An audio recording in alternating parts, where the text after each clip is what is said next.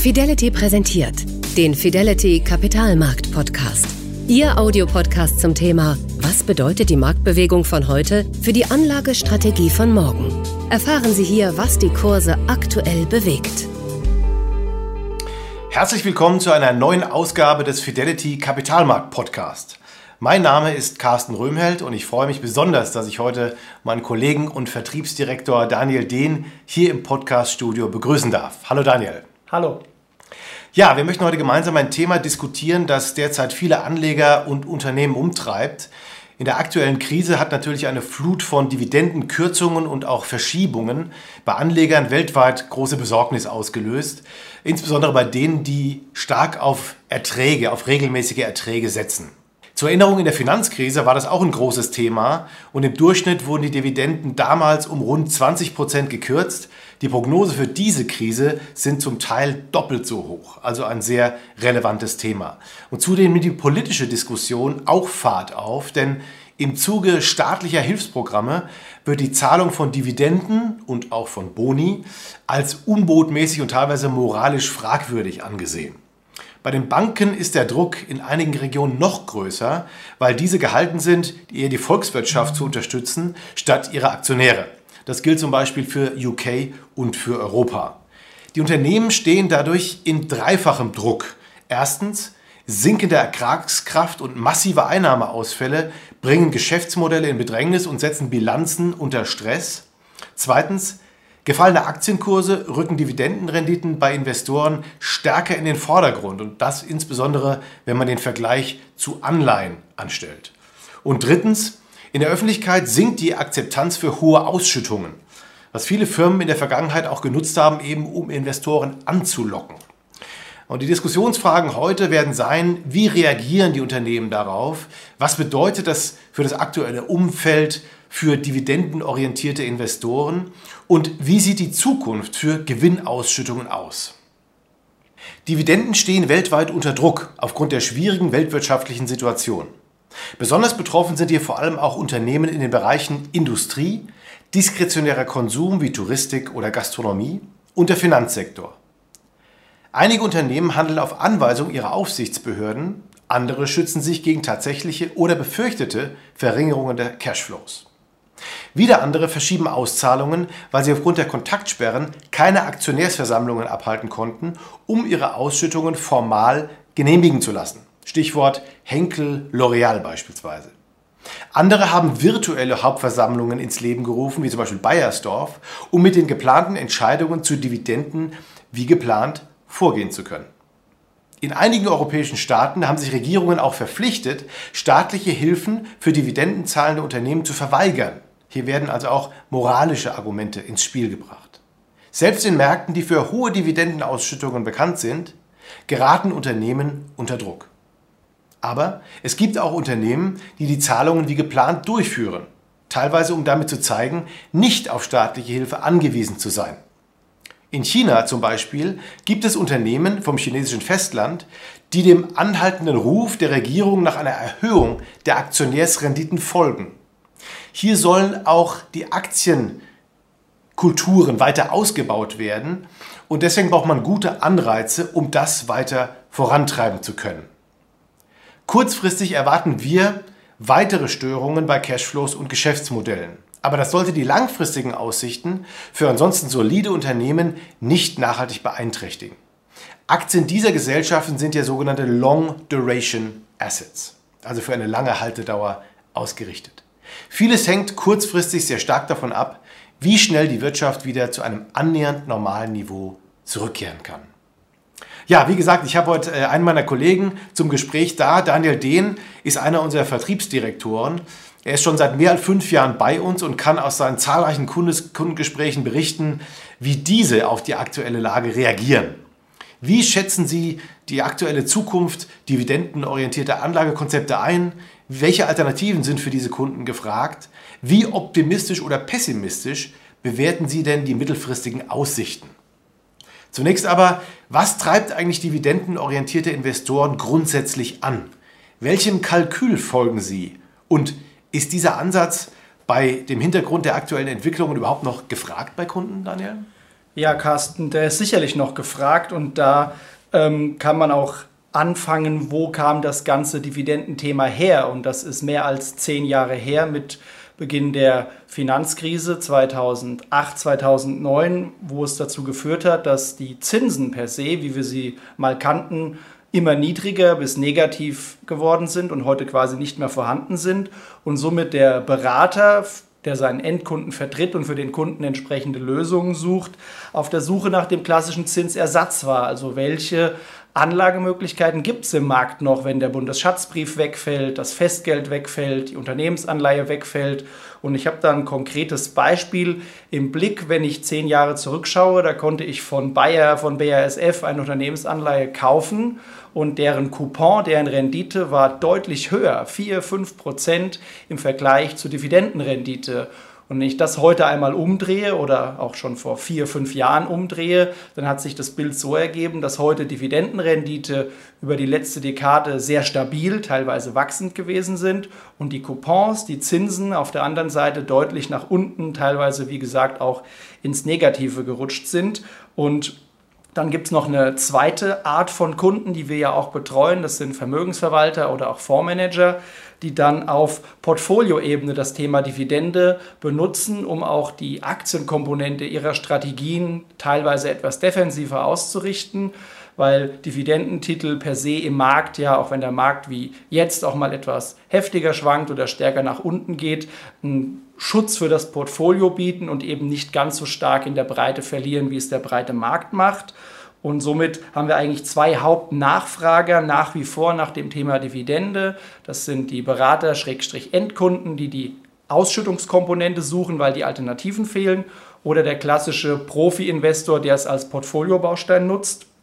Und um nochmal auf den Berater und den Endkunden zurückzukommen, glaube ich, dass wir auch aufgrund der aktuellen Situation mit sehr vielen Paketen durch Staaten, durch Notenbanken eines zementiert haben, dass die Zinsen noch viel, viel länger niedrig bleiben, als man es vielleicht vor drei Jahren oder zwei Jahren gedacht hätte, wo es ja immer mal wieder Überlegungen gab, wie kann es wieder ein bisschen nach oben gehen. Und das bringt auch ein sehr gesellschaftliches Problem mit aufs Tableau, wenn man mal an die Rente, an die Altersvorsorge denkt, wenn ich aus Vermögen Einkommen erzielen möchte und das im Rahmen einer klassischen Anleihe mit einem regelmäßigen Coupon als Aufstockung einer Rente oder wie eine Art Miete, Mietzins von dem Kapital nicht mehr funktioniert, dann ist ein Dividendentitel sicherlich auch ein sehr, sehr schönes Vehikel, wo ich auch hier dauerhaft niedrige Zinsen und auch eine begrenzte Inflation ähm, ausgleichen kann und somit mit einem Dividendenpapier auch eine relativ gesehen attraktive Einkommensquelle zur Verfügung habe,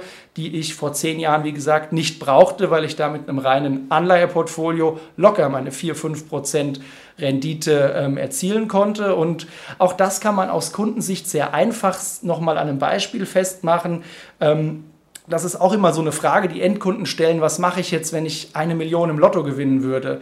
Und vor zehn Jahren hätte man sagen können, kaufst eine Bundesanleihe, 30 Jahre Laufzeit, kriegst dreieinhalb, vier Prozent Coupon und kannst von den Zinsen leben. Das funktioniert nicht mehr. Heute muss man vielleicht sagen, halte die Schwankung aus und lebe aber trotzdem von einem relativ stabilen Dividenden-Cashflow, der dir so ein breites Portfolio liefern kann.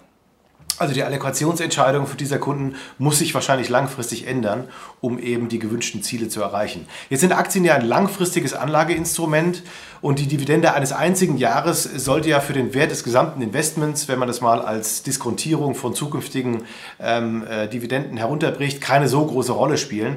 Ist das auch konform mit der aktuellen Kundenwahrnehmung aus deiner Sicht oder wächst dort eher die Nervosität, dass sich die Lage womöglich doch so schnell nicht wieder verändert?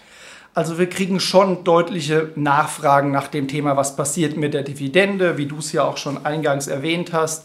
Die Unternehmen stehen unter mehrfachem Druck, sei es vom Markt, sei es von ihren eigenen Bilanzen.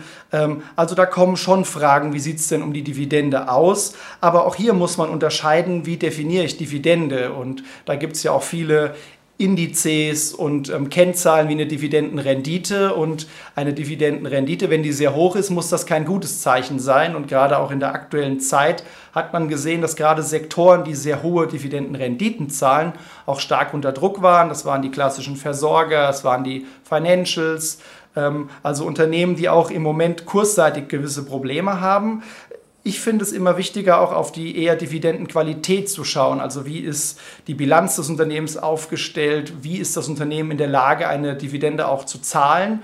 Und da wäre mir persönlich eine niedrige Dividendenrendite, die aber ein starkes Backing aus der Bilanz hat mit hohen Reserven und einem stabilen Cashflow-Modell wesentlich lieber. Ähm, und da gibt es auch Beispiele, wenn man mal unsere Strategien ähm, nimmt, wenn man auch mal generell einen Überblick zu gibt, wie steht es um die Dividende aktuell bestellt. Wir haben natürlich auch Unternehmen, die die Dividende ausgesetzt haben, eine Informa zum Beispiel, ein Messebetreiber. Es gibt im Moment keine physischen Messen. Das geht teilweise digital, aber das Geschäftsmodell ist sicherlich da im Moment etwas im Wanken. Dann haben wir noch eine Sandweg gesehen aus dem Industriebereich, die die Dividende ähm, auch ausgesetzt hat. Ähm, Vinci hat sie leicht reduziert, aber wir haben auch eine Wolters Clover gesehen ähm, aus dem Servicebereich, die die Dividende um 20 Prozent erhöht hat. Also auch da ähm, kann man in Summe sagen, natürlich gab es Dividendenkürzungen, aber das Gesamtergebnis ist so, dass wir durchaus zufriedenstellend und positiv auf das Thema Dividende schauen. In dem Umfeld ist ja aus unserer Sicht von entscheidender Bedeutung, dass man gut geführte und gut kapitalisierte Unternehmen identifiziert, die auch relativ stark aus der Krise hervorgehen werden. Wir haben ja auch in den ersten Wochen in der Krise schon erlebt, dass es einen Trend eben gab zu High-Quality-Unternehmen, auch zu Large Caps, die vielleicht eher die finanziellen Ressourcen haben, um diese Krisen zu überstehen. Gelingt das denn? Ähm, ist das äh, die Wahrnehmung der, der Kunden und der Nachfrage auch aus unserer Sicht? Ja, also das gelingt und das hat man ja auch gesehen, dass gerade solche Unternehmen deutlich robuster und stabiler im aktuellen Marktumfeld reagiert haben, also deutlich weniger ähm, verloren haben als der breite Markt. Und wie schon angedeutet, wenn man fundamental gut aufgestellte Unternehmen hat mit soliden Bilanzen, stabilen Geschäftsmodellen mit planbaren Cashflows, ist das ein absoluter Vorteil. Und was bei uns für Fidelity sicherlich auch spricht, ist, dass wir einen sehr großen Research-Apparat haben, der auch die Arbeit sich macht, da sehr tief reinzuschauen und das detailliert zu analysieren. Wer sind potenzielle Gewinner, potenzielle Verlierer? Und das ist wirklich auch eine Kernstärke, die wir haben. Und in der Tat ist es so, dass im Moment die Unternehmen mit den stärksten Bilanzen auch profitieren und auch dem Druck auf der Dividende am stärksten standhalten können und somit auch Dividenden weiterhin sicherzustellen und somit auch eine relative Outperformance im Markt erzielen können, was unter, äh, Unternehmen und Investoren sehr positiv sehen. Und speziell nochmal auch auf unsere globale Dividendenstrategie. Wir haben hier 49 Aktien jetzt aktuell im Portfolio. Davon haben 39 schon eine Dividende bereits bezahlt. Natürlich, wie in der vorherigen Frage angedeutet, gibt es auch die ein oder andere Aussetzung oder Kürzung, aber in Summe sind wir sehr optimistisch, dass wir das Ausschüttungsniveau vom letzten Jahr halten werden. Ich sehe das ähnlich. Das ist ja erkennbar in mehreren Feldern und Sektoren, auch bei den Megatrends. Hier kann die Krise eben auch als Katalysator dienen und Gewinner können verstärkt aus der Krise hervorgehen, wenn die Wettbewerbsintensität sinkt. Und das wäre sogar dann positiv für die mittelfristige Gewinn- und Dividendenentwicklung. Beispiel Digitalisierung. Mehr und mehr Händler verlagern ja ihr Geschäft in Richtung Onlinehandel und das ist auch die Kategorie mit dem größten aktuellen Aufschwungspotenzial. Online-Lebensmitteleinkauf. Andere Branchen sind auch in schneller Bewegung. IT, Bildung, Gesundheit, auch Finanzdienstleister verlagern ihr Geschäft dahin. Und es gibt ein Beispiel, mehrere Beispiele aus China dazu. Ähm, trotz der Tatsache, dass der Nettogewinn um 9,5 Prozent gefallen ist, ist bei China Mobile die Dividende für das Gesamtjahr 2019 um 3,4 Prozent gestiegen. Und die haben eben auch eine stabile Dividende für 2020 gewährleistet und weiterhin versichert. Äh, Shenhua hat auch ein Unternehmen mit großen Barreserven, hat sogar die Auszahlungsquote erhöht von 40 auf 60 Prozent und hat für 2020 und 2021 eine Mindestauszahlung von 50 Prozent in Aussicht gestellt. Also es ist die generelle Diskussion übrigens auch äh, zwischen dem Thema Dividenden und Aktienrückkäufen. Äh, das ist ja äh, besonders interessant, wenn man sich mal die unterschiedlichen Modelle in den USA und Europa anschaut. In den USA haben ja traditionell Aktienrückkaufprogramme eine größere Rolle eingenommen. Und in Europa eher umgekehrt. Da ist das Verhältnis eher 80-20, Dividenden, Aktienrückkaufprogramme. Und wenn man die Dividende zurückführt, könnte man das theoretisch natürlich auch durch ein höheres Aktienrückkaufprogramm in Zukunft sichern, um dann nicht eben das langfristige Commitment ähm, abliefern zu müssen. Aber diese Diskussion wird sich eben in den folgenden Monaten noch stellen. Daniel, welche Fonds bieten denn derzeit unter den herausfordernden Bedingungen die besten Investmentmöglichkeiten? Ja, unter dem Thema Dividende haben wir bei uns zwei Fonds. Das ist einmal global der Fidelity Global Dividend Fund und auf europäischer Ebene der Fidelity European Dividend Fund. Die beiden Fonds unterscheidet außer der Anlageregion nicht sonderlich viel. Sie haben drei Kernziele. Das erste, was wir als aktiver Asset Manager natürlich anstreben und auch bei den Strategien unter Beweis gestellt haben, ist eine Outperformance gegenüber dem breiten Markt trotz der defensiveren Ausrichtung. Das heißt, über unser Stockpicking, unsere tiefe Analyse der Unternehmen auch den Mehrwert zu erzielen.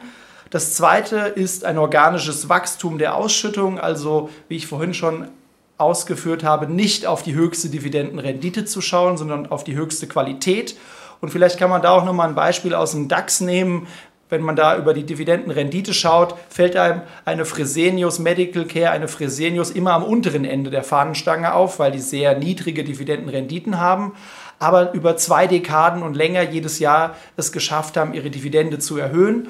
Und das ist nochmal praktisch erläutert. Unser Ansatz, den wir haben, eben eher solche organisch wachsenden Titel von der Ausschüttung und hoher Qualität im Portfolio zu haben um nämlich den dritten Punkt zu erreichen, das dritte Ziel, in einem fallenden Markt einen gewissen Schutz zu bieten. Und das hat man jetzt auch gerade im ersten Quartal 2020 gesehen, dass eben diese Titel auch bei weitem nicht so stark verlieren wie der breite Markt und man somit auch eine gewisse Brücke zum Aktienmarkt bauen kann für den Kunden, der nach zehn Jahren Niedrigzins gelernt hat, dass er was anderes machen muss, aber vielleicht dann nicht direkt die höchst spekulative und schwankungsanfälligste Aktie haben will und somit mit einem robusten Dividendenportfolio, sei es jetzt global oder europäisch, je nach individuelle Situation des Kunden, eine sicherlich gute Lösung findet, sich der Aktienanlage zu nähern oder auch erste Schritte hier zu machen. Prima. Ja, wir stellen auch fest, dass Unternehmen mit verantwortungsvollen Geschäftsmodellen in einem unsicheren Umfeld tendenziell besser abschneiden und daher auch Konkurrenten Marktanteile abnehmen können. Und das fällt dann tatsächlich auch unter das Stichwort Nachhaltigkeit, was man in diesem Fall eben auf die Nachhaltigkeit des Geschäftsmodells und auf eine finanziell solide Position abstellen kann. Das bietet natürlich auch einen gewissen Schutz vor Abwärtsrisiken und Unternehmen, die generell von globalen Wachstumstrends profitieren, die sollten sich auch insgesamt schneller erholen können. Eine kurze Zusammenfassung am Ende vielleicht nochmal. Also die Covid-19-Pandemie und die damit verbundene Krise hat viele Unternehmen vor große Herausforderungen gestellt, was eben auch Dividendenzahlungen betrifft. Und auch wenn es weiterhin Kürzungen, Streichungen oder auch Verzögerungen bei den Hauptversammlungen geben kann, sind die Faktoren eher kürzerfristiger Natur und sollten anderweitig solide aufgestellte Unternehmen eben nicht von einem langfristig positiven Trend abbringen. Das soll es für heute gewesen sein. Daniel, vielen Dank für deinen Besuch und deine Einsichten, was äh, die Kunden betrifft. Ich freue mich, dass Sie alle wieder zugehört haben und hoffe, dass wir uns beim nächsten Podcast äh, zusammen wiedersehen werden. Hoffentlich gesund und munter und hoffentlich dann wieder vielleicht in Büroatmosphäre oder wo Sie dann auch immer sein werden. Vielen Dank und bis zum nächsten Mal. Das war der Kapitalmarkt-Podcast von Fidelity mit Carsten Röhmheld. Weitere Informationen finden Sie auf fidelity.de. Wertentwicklungen in der Vergangenheit sind keine Garantie für zukünftige Erträge und Ergebnisse. Der Wert von Anteilen kann schwanken und wird nicht garantiert. Anleger werden darauf hingewiesen, dass insbesondere Fonds, die in Schwellenländern anlegen, mit höheren Risiken behaftet sein können. Die dargestellten Standpunkte spiegeln die Einschätzung des Herausgebers wider und können sich ohne Mitteilung darüber ändern. Daten und Informationsquellen wurden als verlässlich eingestuft, jedoch nicht von unabhängiger Stelle überprüft. Eine detaillierte Beschreibung der mit den jeweiligen Fonds verbundenen Risiken finden Sie in den entsprechenden Fondsprospekten. Fidelity übernimmt keine Haftung für direkte oder indirekte Schäden und Verluste. Weitere Informationen finden Sie unter fidelity.de.